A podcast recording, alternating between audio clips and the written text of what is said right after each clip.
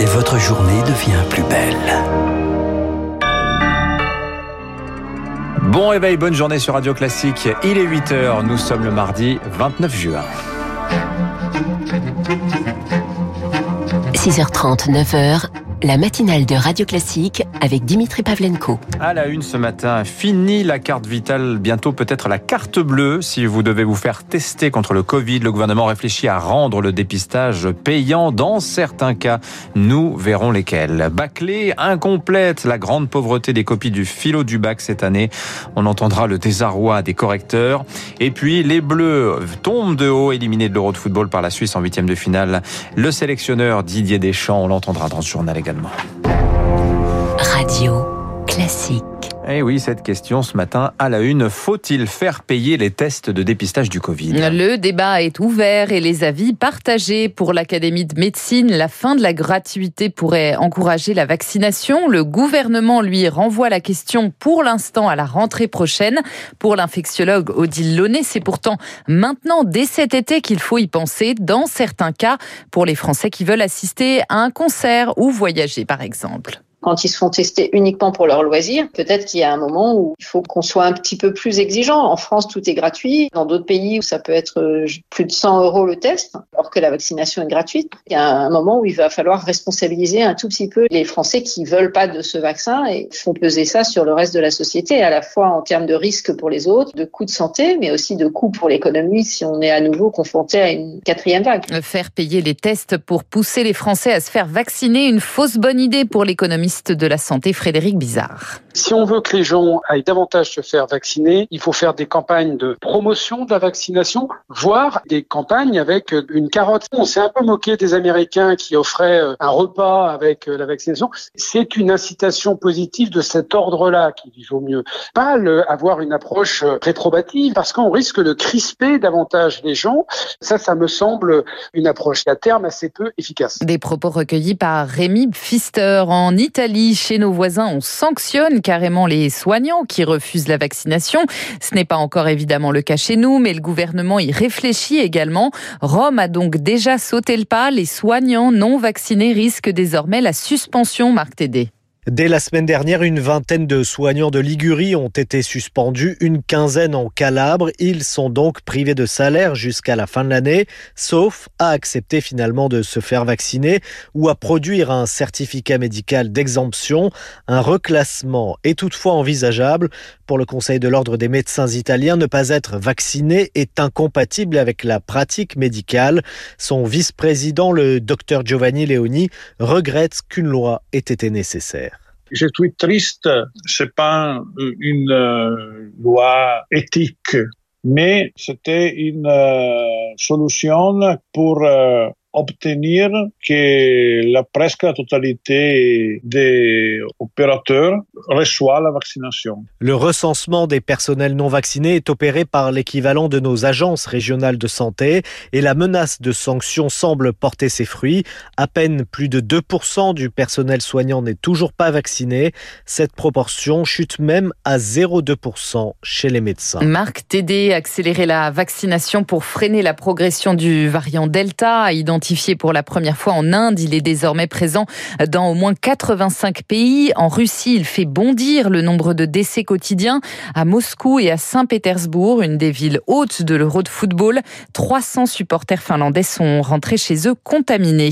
Au Royaume-Uni aussi, il est désormais dominant ce variant Delta. Pas de quoi remettre en cause pour autant la levée des restrictions le 19 juillet. Le nouveau ministre de la Santé a confirmé le calendrier hier. Il est 8h03. Les copies de l'épreuve de philosophie au baccalauréat, elles sont très très décevantes cette année. Les correcteurs ont jusqu'à ce soir pour les noter et cette année entre le contrôle continu et l'épreuve écrite, vous le savez, seule la meilleure note sera retenue. Alors forcément, les élèves n'ont pas vraiment donné, leur maximum au moment de composer.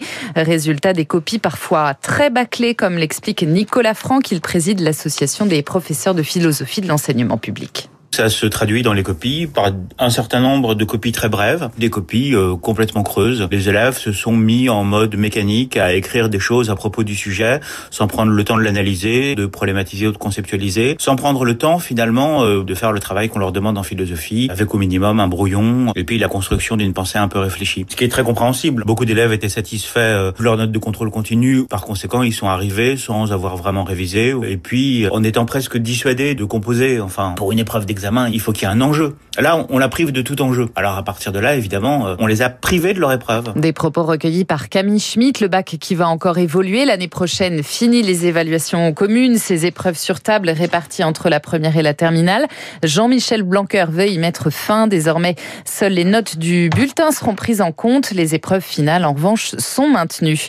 C'est la fin de deux années de débats émaillés de passes d'armes. L'Assemblée doit définitivement adopter cet après-midi la loi bioéthique et sa mesure phare, l'ouverture de la procréation médicalement assistée à toutes les femmes.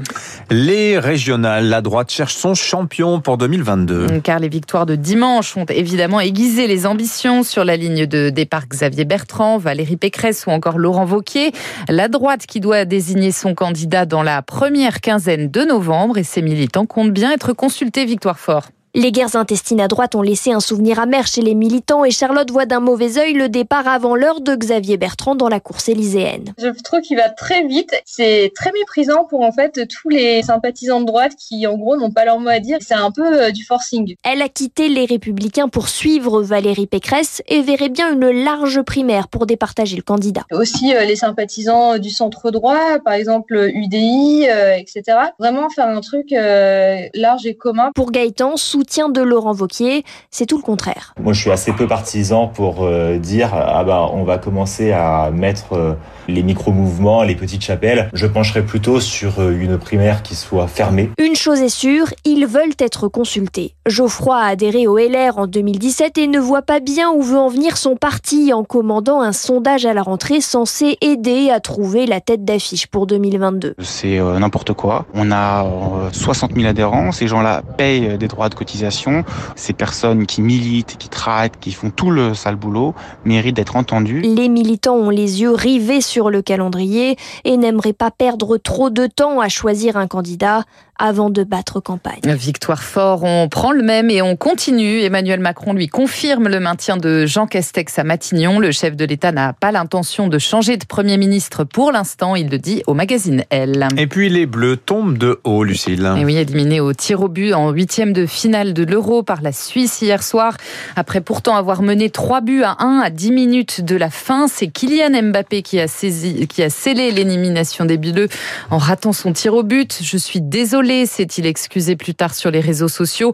Immense déception pour les joueurs et pour leur sélectionneur Didier Deschamps. J'assume, c'est ma responsabilité, je leur ai dit. Euh, quand l'équipe de France gagne, c'est le mérite, il revient aux joueurs. C'est toujours comme ça. Et quand ça se passe moins bien, c'est ma responsabilité. Mais je suis avec eux, ils sont avec moi. Donc euh, voilà, il faudra le temps de, de digérer c'est le sport, il faut le, il faut l'accepter, même si ça fait mal. le sélectionneur Didier Deschamps qui assume et qui donne rendez-vous en septembre prochain. Et puis quatrième et dernière étape bretonne aujourd'hui pour les coureurs du Tour de France, 150 km entre Redon et Fougères. Hier, les chutes en série ont bien entamé physiquement et mentalement le peloton. Mathieu Van Der Poel est toujours en jaune. Tiens, un petit tweet sympa pour Kylian Mbappé signé du, roi, Pelé. Garde la tête haute, Kylian. Demain est le premier jour d'un nouveau voyage. Kylian Mbappé, sympa quand même. Hein voilà. mais tout le monde n'est pas Zidane à tenter des panenka à des moments cruciaux. Merci Lucille Bréau. Vous revenez tout à l'heure à 9h. Dans un instant, l'édito politique de Guillaume Tabar. Lui, eh bien, il est concentré non sur le Tour de France, non sur l'Euro de football, mais évidemment sur l'après régional. On parlera euh, de cette bataille à trois qui se joue en ce moment à droite entre Xavier Bertrand, Laurent Wauquiez et Valérie Pécresse. Et puis juste après, notre invité ce matin, François Mickey Marty, c'est le président de Via, Via Voice. Lui, il travaille sur les évolutions de la sur le rapport au progrès, le rapport à l'entreprise. Il a plein d'études sous le bras à partager, à vous faire